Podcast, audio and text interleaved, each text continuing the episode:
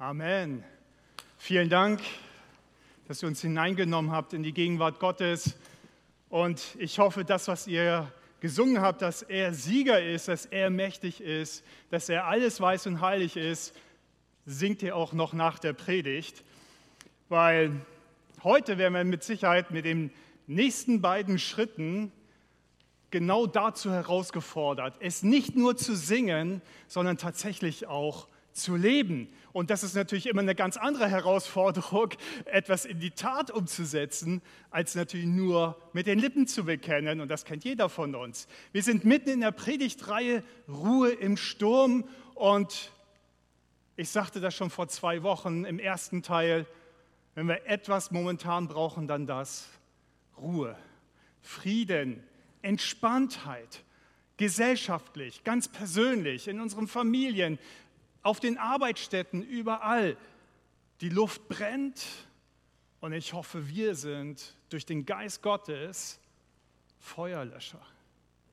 Ja, dass, wir, dass wir Frieden ausbreiten, dass wir Licht sind. Und genau dazu dient uns diese Predigtreihe, unser Leitvers, Überlass dem Herrn die Führung deines Lebens und vertraue auf ihn. Er wird es richtig machen. Psalm 37, Vers 5. Der ja letztendlich so ein bisschen die, die Quintessenz ist von dem gesamten Psalm 37.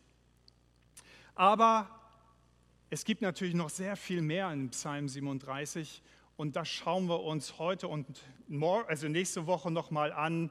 Da haben wir dann die Schritte 5 und 6 von diesem genial ausgetüftelten Aktionsplan Gottes für eine gesunde seelische Verfasstheit, eine Robustheit, eine Widerstandsfähigkeit unserer Seele. Und Gott kennt dich und mich so gut, dass er weiß, dass die Lebensumstände, egal wie sie aussehen in deinem oder meinem Leben, ständig die Macht haben oder zumindest versuchen, dein Seelenfrieden zu stehlen. Dich niederzumachen, dich niederzudrücken, dich kraftlos werden zu lassen. Und bei manchen Menschen endet das manchmal dann auch in dem Schlimmsten. Und so beginnt Gott gleich in Vers 1 des Psalm 37 mit einem Gefühlsausdruck eines unerfüllten Bedürfnisses, nämlich diesem, diesem Gefühl des Ärgers, des Wutes oder auch einfach nur der Empörtheit über erlebte oder beobachtete Ungerechtigkeit. Und da heißt es, erhitze dich nicht über die schlechten Menschen, ereifere dich nicht über die, welche Unrecht tun. Und das ist typisch Mensch, ja. Es sind immer die anderen, die die Schlechten sind, ja. Also wir selber nicht. Und es sind immer die anderen, die uns Unrecht tun. Und wir meistens den anderen nicht. Zumindest glauben wir das, weil wir glauben, dass wir selbst eigentlich immer irgendwie gut sind. Wir gehen von uns aus und bewerten alles um uns herum aus unserer Perspektive. Und dabei sind unsere Empfindungen letztendlich nichts anderes als Gefühle, die uns signalisieren sollen, ob unsere inneren Bedürfnisse tatsächlich befriedigt werden oder nicht. Und ich habe mal ein paar aufgeschrieben und mitgebracht. Das sind jetzt nicht alle Bedürfnisse, aber so ein paar gibt es die wieder. Wir haben Gerechtigkeit, ein Bedürfnis nach Gerechtigkeit, nach Sicherheit, nach Anerkennung, nach Beachtung, Respekt, Liebe, Freiheit und Mitgefühl. Und ich glaube, heute Morgen ist keiner hier oder am Stream, der sagt, nee, nee, finde ich alles blöd, von dem brauche ich gar nichts. Sondern wir sind im Grunde genommen ständig darauf aus, dass diese Grundbedürfnisse unserer Seele gestillt werden. Und wenn sie gestillt werden, dann haben wir Gefühle wie Freude, Glück, Entspanntheit, Inspiration, Begeisterung, Erfüllung, Zufriedenheit, Motiviertheit, Erleichterung. Das sind Dinge, die sich dann in uns ausbreiten und wir sagen dazu, das sind gute Gefühle. Ja? Ähm, aber eigentlich sind Gefühle weder gut noch schlecht. Aber das sind natürlich Gefühle, die in uns so ein gewisses Wohlempfinden ausdrücken. Und danach sehen wir uns. Wir sehen uns alle nach einem Gemütszustand, der solche Gefühle ausdrückt und diese Bedürfnisse stillt. Und wenn das passiert, dann haben wir, ich habe euch mal einen Stimmungsbarometer mitgebracht. Dann sieht das ungefähr so aus bei uns, der Zeiger. Bei Gelb ist alles so easy peasy, ja. Und dann bei Grün, yeah, ja, sind wir alle happy, ja, und total euphorisch aber es geht natürlich manchmal auch in die entgegengesetzte Seite, nämlich dann, wenn diese seelischen Bedürfnisse nicht gestillt werden. Dann zeigen sich Gefühle bei uns wie Ohnmacht, Scham, Trauer, Ärger, Schuld, Angst, Stress. Und sie zeigen an, dass uns etwas fehlt, etwas Elementares, etwas Essentielles. Essentiell heißt etwas, was ich unbedingt zum Leben brauche, also etwas, was für die Gesundheit meiner Seele unaufgebbar ist. Das zeigen dann diese Gefühle an und deswegen sind diese Gefühle nicht schlecht. Wir sagen nur, das sind schlechte Gefühle, ja, weil wir uns dabei schlecht fühlen, aber es sind keine schlechten Gefühle. Sie zeigen nur einen Zustand an, dass uns hier etwas fehlt. Und wenn dieser Zustand andauernd, andauert, dann kann es sein, dass unser Stimmungsbarometer anfängt zu brennen. Habe ich euch auch noch ein Bild mitgebracht. Dann sieht das folgendermaßen aus. Und wenn du dauerhaft im roten Bereich bist, verbrennst du innerlich, verbrennt deine Seele. Daher kommt dieser Ausdruck Burnout. Ja? Er kommt eigentlich aus dem Triebwerkbereich, wenn ein Triebwerk eines Flugzeugs durchgebrannt ist. Daher kommt eigentlich dieser Begriff, ist eigentlich ein technischer Begriff. Aber wir haben es übertragen auf unsere Seele. Und manchmal ist die Last unseres Lebens dauerhaft so anstrengend und nicht zu ertragen, dass unsere Seele darunter leidet, kaputt geht. Und Gott weiß das. Gott weiß, dass es uns so geht. Gott weiß, dass wir alle damit zu kämpfen haben, eine robuste Seele aufzubauen und manchen gelingt es mehr. Die haben einfach mehr Ressourcen mit auf den Weg bekommen durch ihre Kindheit. Manche haben es weniger. Und Gott gibt uns hier aber mit Psalm 37 und diesem genialen Aktionsplan etwas an die Hand, dass man sagen kann, egal wie meine Lebensumstände sind, ich komme da durch und ich komme gesund und heil durch.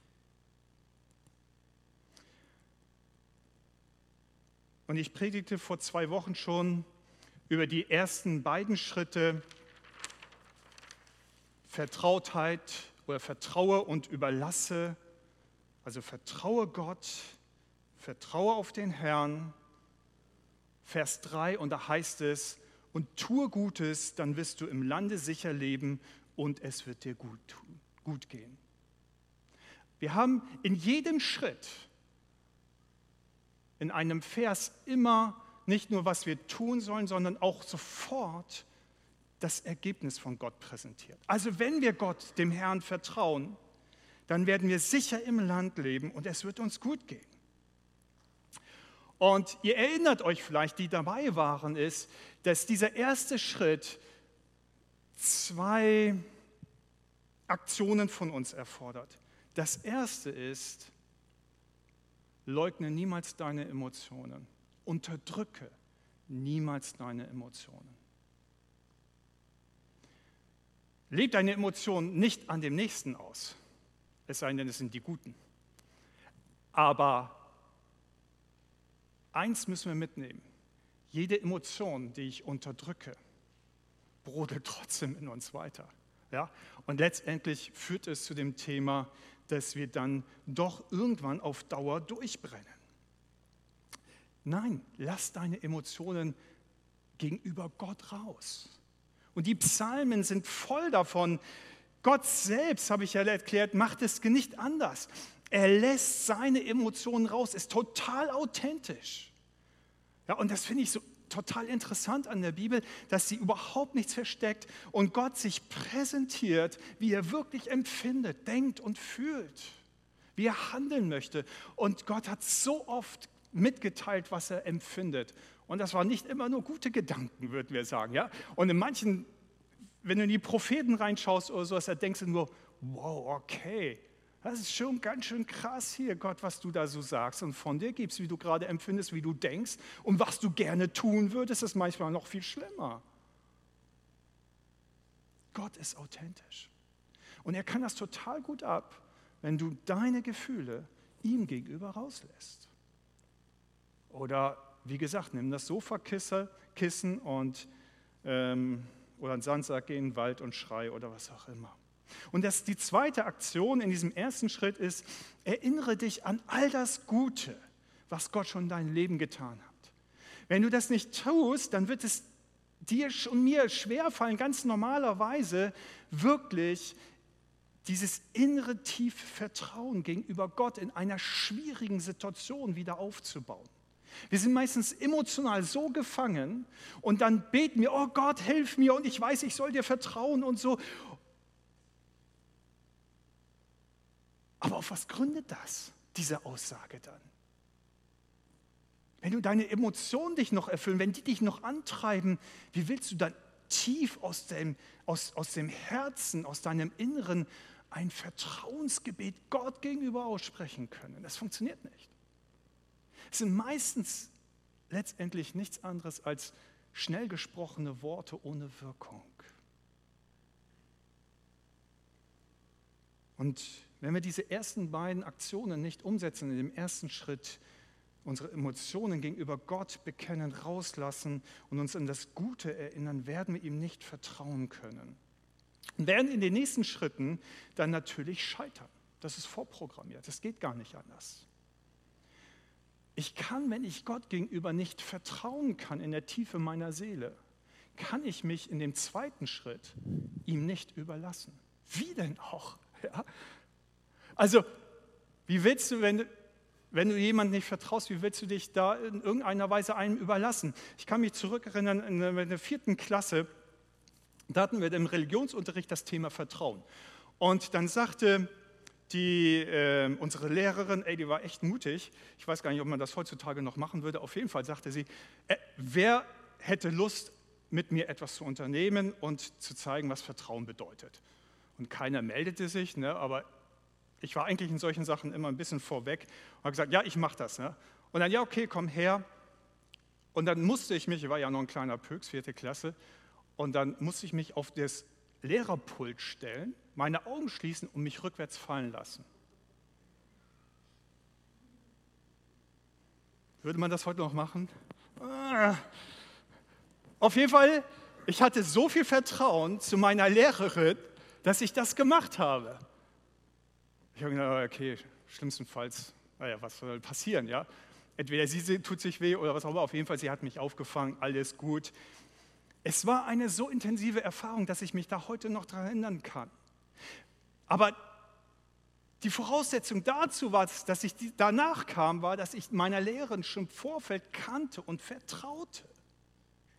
Sonst hätte ich das nie getan. Wenn wir den ersten Schritt nicht durch sind, werden wir den zweiten nicht schaffen.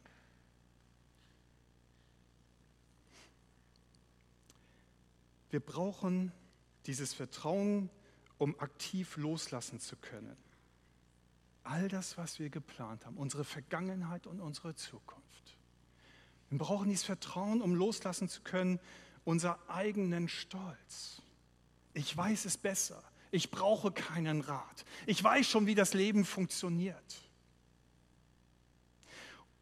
Und wir brauchen Vertrauen, um die eigenen Bewertungen unserer Umstände loslassen zu können und auf die geniale Weisheit Gottes vertrauen und uns dem hingeben zu können.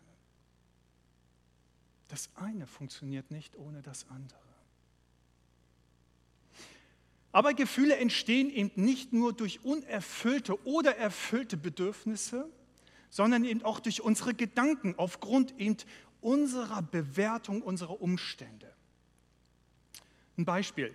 Wenn du mit einem, im Beisein eines Freundes dich mit deinem Nachbarn zum Beispiel unterhältst und er dir mitteilt, dass sein Fahrrad gestohlen wurde,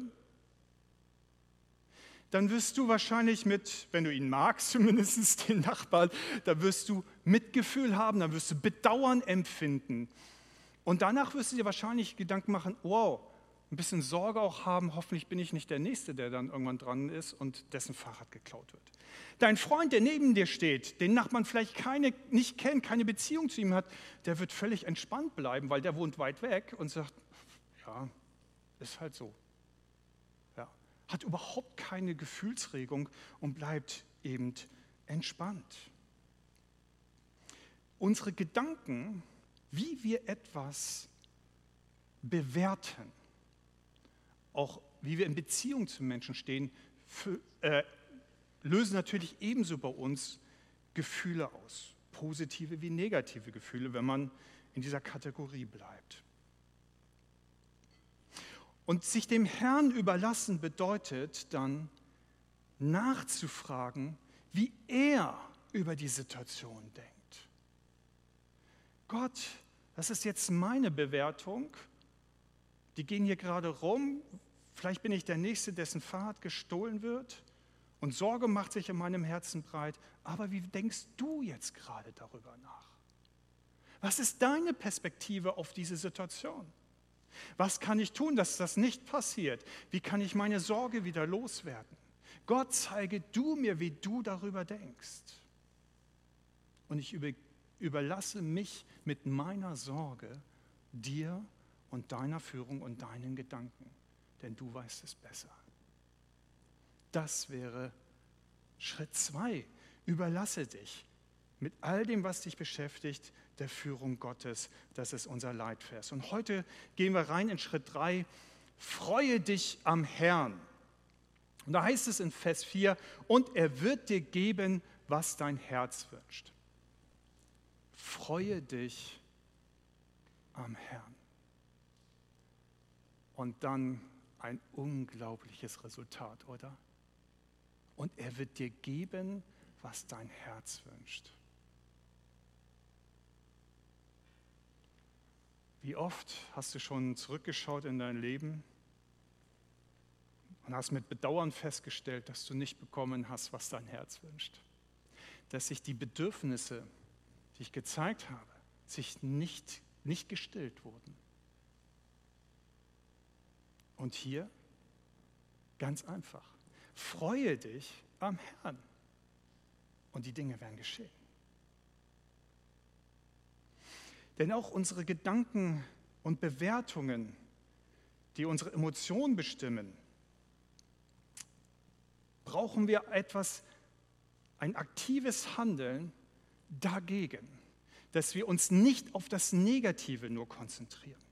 Wie bei diesem Beispiel mit den Nachbarn, wenn ich mich nur darauf konzentriere, dass die die, die, was weiß ich, die Bande, die hier vielleicht durch dieses Wohngebiet zieht und Häuser aufbricht oder was auch immer, Garagen aufbricht, jetzt auch mein Fahrrad stehlen wird, wenn ich mich nur noch darauf konzentriere, dann werde ich irgendwelche Aktionspläne entwickeln. Da werde ich mir Alarmanlage einbauen. So habe ich das mit meinen Nachbarn erlebt. Bei dem haben sie unten in den Keller eingebrochen, durch ein ganz kleines Kellerfenster. Und danach hat er nichts anderes gemacht, hat ganz viel Geld investiert, um sein ganzes Haus abzusichern hat, hat diese so, so Stahlstangen ähm, vor die Fenster gebaut, überall Scheinwerfer. Es war echt nervig. Ich musste da nachher auch gegen einschreiten, weil, also ganz freundlich, aber jeder Vogel, der vorbeiflog, pum, war alles taghell draußen. Ja? Und äh, dann hat er seine, seine Dinger wieder abgebaut und hat dann noch teurere hingebaut, die ihn dann erkennen konnten, ist es ein Mensch, der vorbeiläuft oder ist es ein Tier. Das hat einigermaßen geholfen, aber ich glaube nicht, was das kostet. Wir brauchen eine Aktion, um unsere Gedanken zu verändern, auf etwas anderes zu richten, auf etwas, das uns hilft, aus unserer Gefühlslage herauszukommen, die uns zu beherrschen versucht. Und Angst ist eine massive Herrschaft in unserem Leben. Stress ist übrigens häufig ein Resultat von Angst. Ich schaffe meine Arbeit nicht. Ich schaffe das nicht abzugeben. Und dann komme ich unter Stress. Und wir werden häufig von diesen negativen Emotionen beherrscht und lassen es auch zu. Und Schritt drei, freue dich am Herrn, ist letztendlich eine Aktion, dass wir anfangen, an etwas Positives zu denken.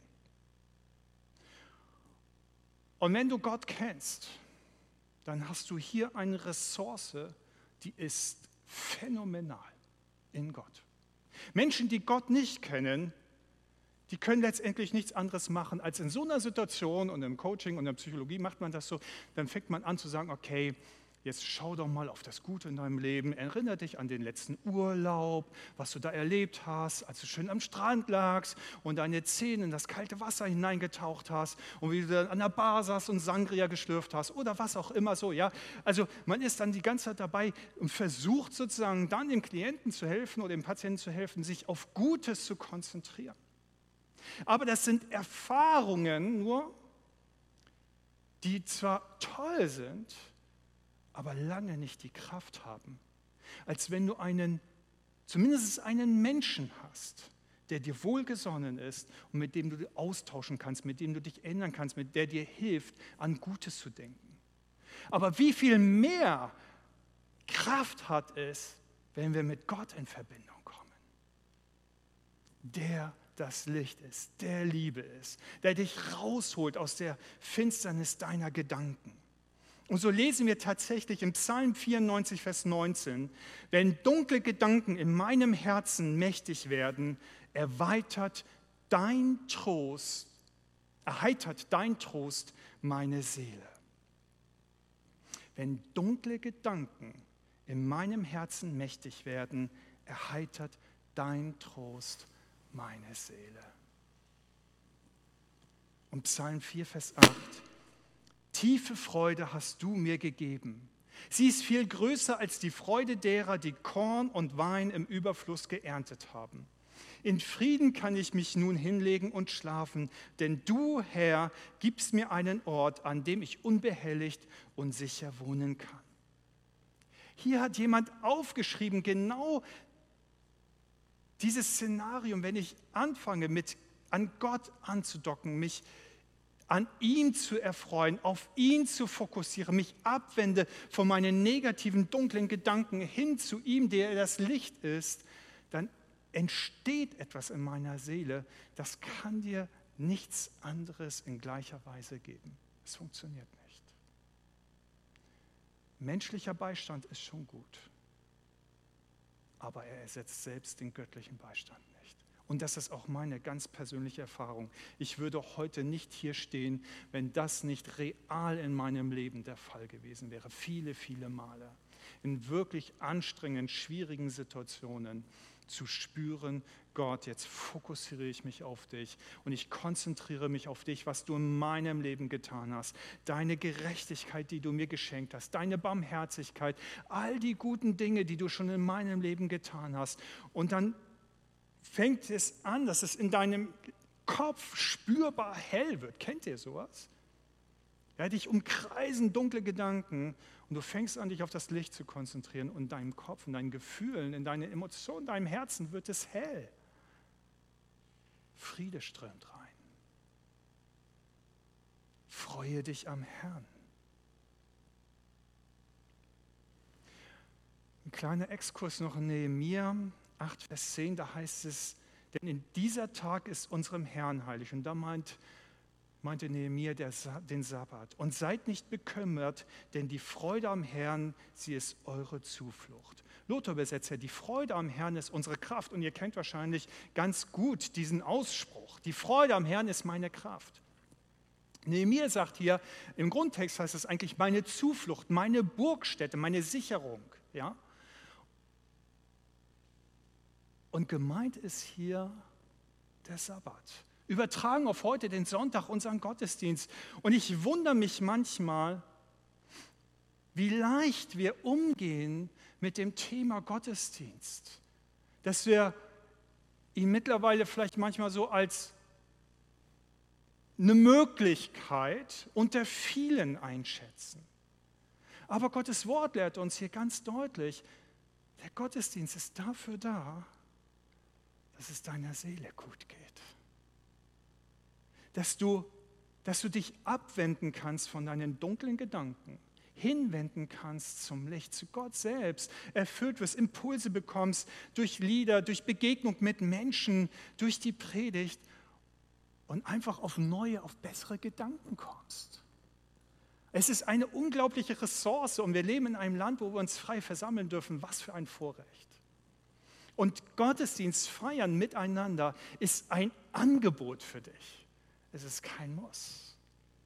Gott bietet dir etwas an, weil er weiß, wie deine und meine Seele funktioniert. Sei schlau. Lasst uns schlau sein, lasst uns weise sein und von dieser Ressource Gebrauch machen für unsere Seele. Es tut so gut. Und das ist wichtige, eine wichtige Vorbereitung für den Schritt 4, still zu werden vor Gott. Wenn mein Herz nicht voller Vertrauen ist, ich mich ihm nicht überlassen kann, ich mich nicht an ihm freuen kann, wie kann ich dann still werden vor Gott, wenn meine Seele noch aufgewühlt ist von negativen Gefühlen? Es funktioniert nicht? Habt ihr das schon mal probiert? Ihr seid so richtig im Brast, voller Ärger und Wut, Wut über euren Nachbarn, euren Partner, euren Arbeitskollegen, Chef, wen auch immer. Und dann kommt ihr nach Hause, würdet am liebsten irgendetwas kaputt machen und dann setzt ihr euch noch ins Sofa und werdet ganz still vor Gott. Das funktioniert nicht, oder? Ich habe noch keinen gesehen, bei dem das funktioniert, also bei mir nicht. Und still werden vor dem Herrn, und Vers 7 liegt dahinter, und warten, bis er eingreift, ist ein Zwischenschritt. Manche meinen, hey Esra, das müsste doch eigentlich der letzte Schritt sein. Eigentlich müsste dieser Aktionsplan Gottes doch nur vier Schritte beinhalten. Ist es nicht letztendlich der Abschluss, still werden vor Gott und warten, bis er eingreift?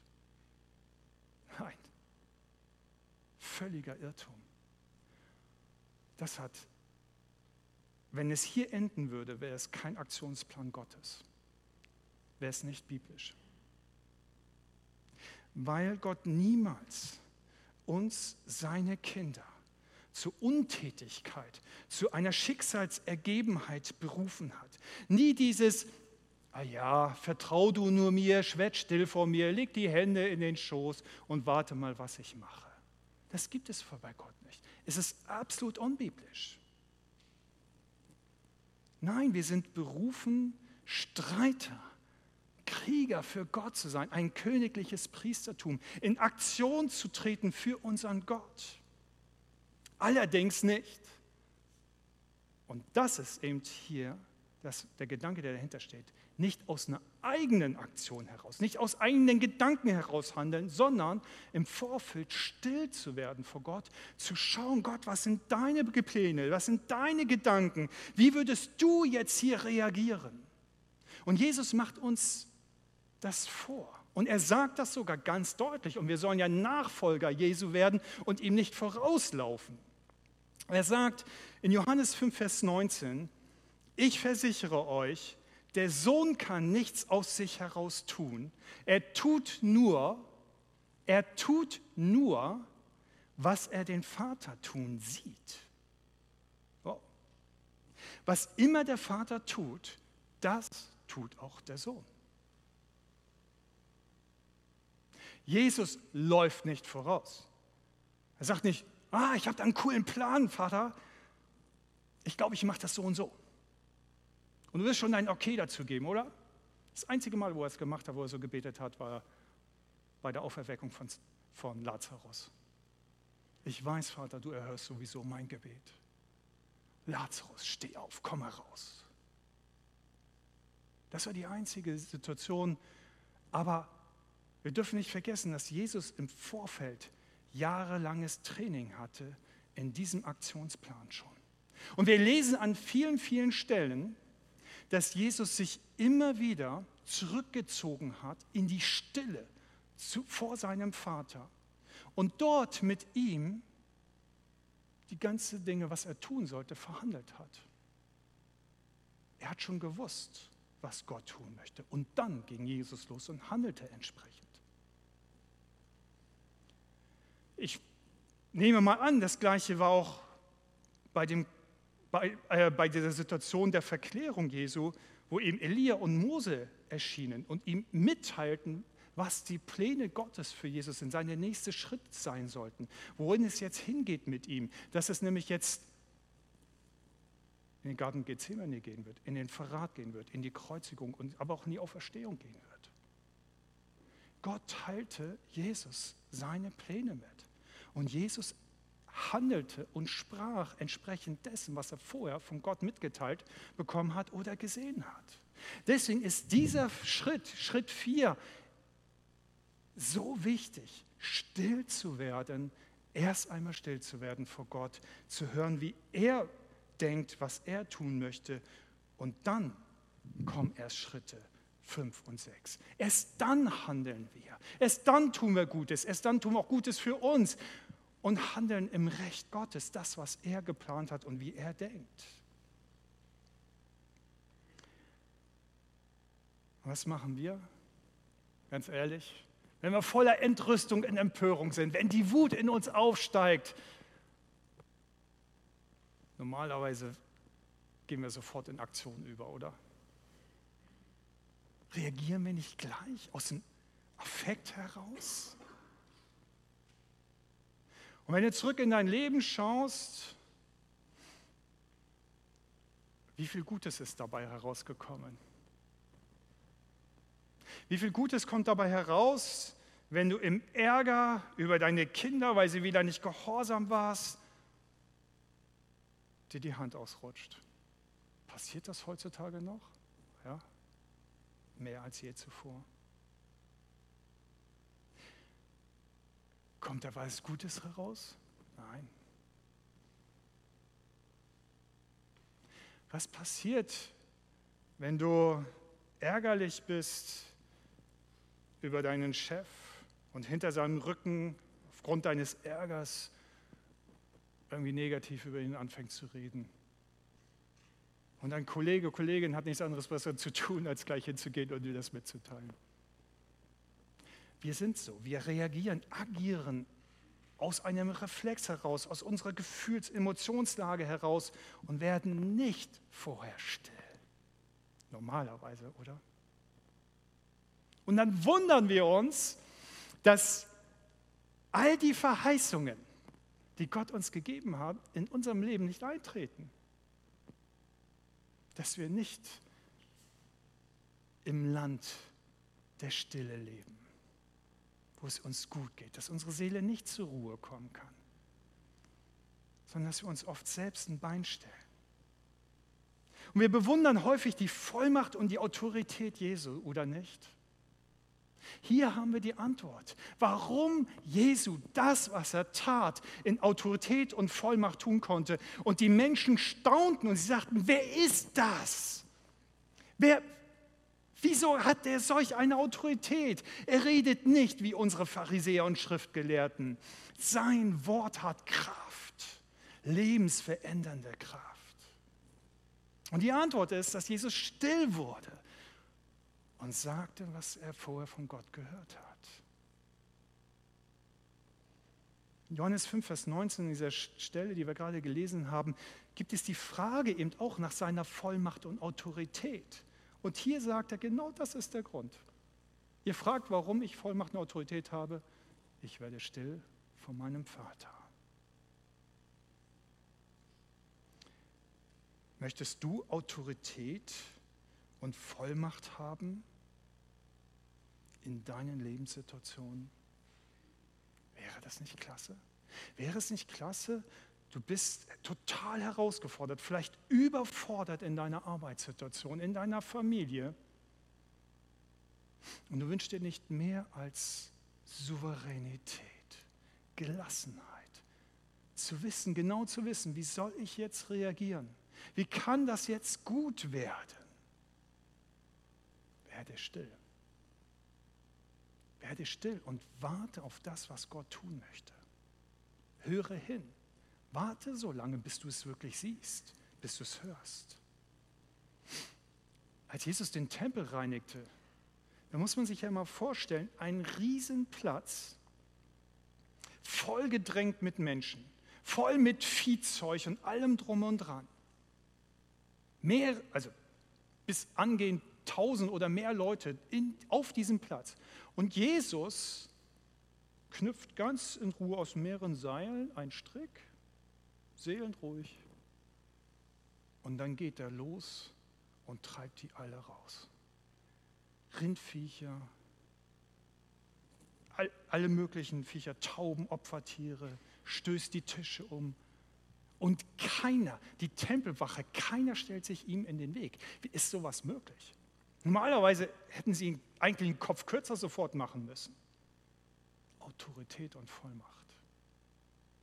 Er wusste, ist hier unterwegs und er macht es, so heißt es dann tatsächlich in den Propheten, mein Eifer für dein Haus.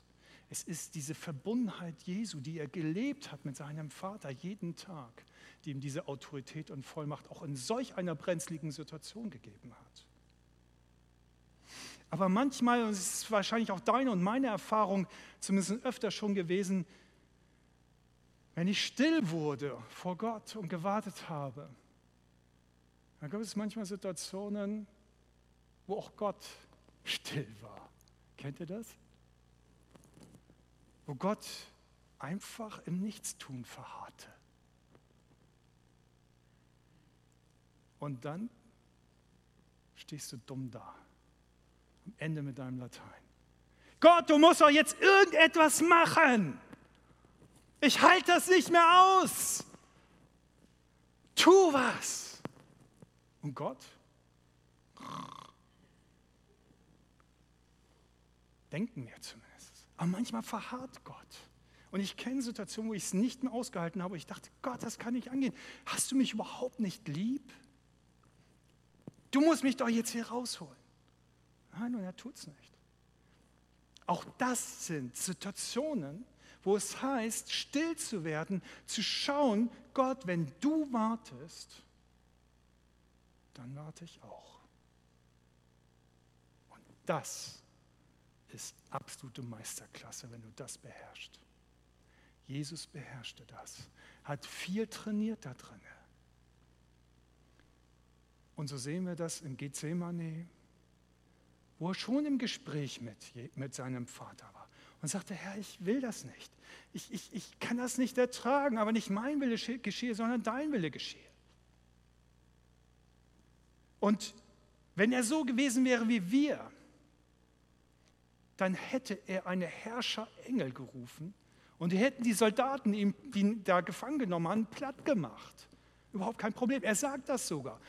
Glaubt ihr etwa nicht, dass ich die Macht hätte, Engel zu befehlen, dass sie hier alles platt machen und ich hier davon komme? Wenn er so reagiert hätte, wie wir meistens oder ich zumindest reagiere, im Nicht-Warte, dann säßen wir alle nicht hier heute Morgen. Keiner von uns wäre erlöst. Keiner von uns hätte diese Gerechtigkeit Gottes in seinem Leben. Wir wären immer noch dabei zu opfern für jede Schuld, die wir ansammeln. Jesus hat vorher gewusst, weil er still wurde, okay, Gott, du wirst mich jetzt hier nicht rausholen, ich muss genauso still werden und ich muss das jetzt ertragen aber das Ergebnis war phänomenal. Millionen von Menschen sind gerettet und sind beim Vater. Das war das Ergebnis, still zu bleiben. Ich möchte euch heute Morgen einladen und bin damit am Ende unserer, der Predigt, still zu werden vor Gott, einen ganz kleinen Augenblick und einfach das, was du gehört hast, noch einmal selbst durchzugehen. Wende es an auf deine jetzige Lebenssituation. Geh die ersten vier Schritte einmal innerlich durch und gib Gott Antwort, auch gleich während des Liedes. Sag, Herr, Ich will das lernen. Ich will da drinnen trainiert werden durch deinen Geist. Ich danke dir, Vater, dass du da bist, dass du uns einlädst, mit deinem genialen Plan durchs Leben zu gehen. Du hast uns unglaubliche Ressourcen geschenkt. Durch die Verbindung mit dir, durch die Gemeinschaft, die Beziehung zu dir. Ich danke dir, Heiliger Geist, dass du uns ermutigst heute Morgen, uns einlädst, Jesus nachzufolgen in dem. Und das Gleiche zu erfahren, was er erfahren hat. Friede Gottes, selbst in den schwierigsten Situationen seines Lebens. Seine Seele schrie, Gott, Vater, warum hast du mich verlassen? Und dennoch war dieses tiefe Vertrauen in ihm, dir, Vater, seine Seele zu übergeben. Herr, bei aller Hin- und Hergerissenheit in unserem Leben, hilf uns, Heiliger Geist, diese Ruhe und Stille, diesen Frieden, dieses Vertrauen mit dem Vater hineinzukommen, jeden Tag.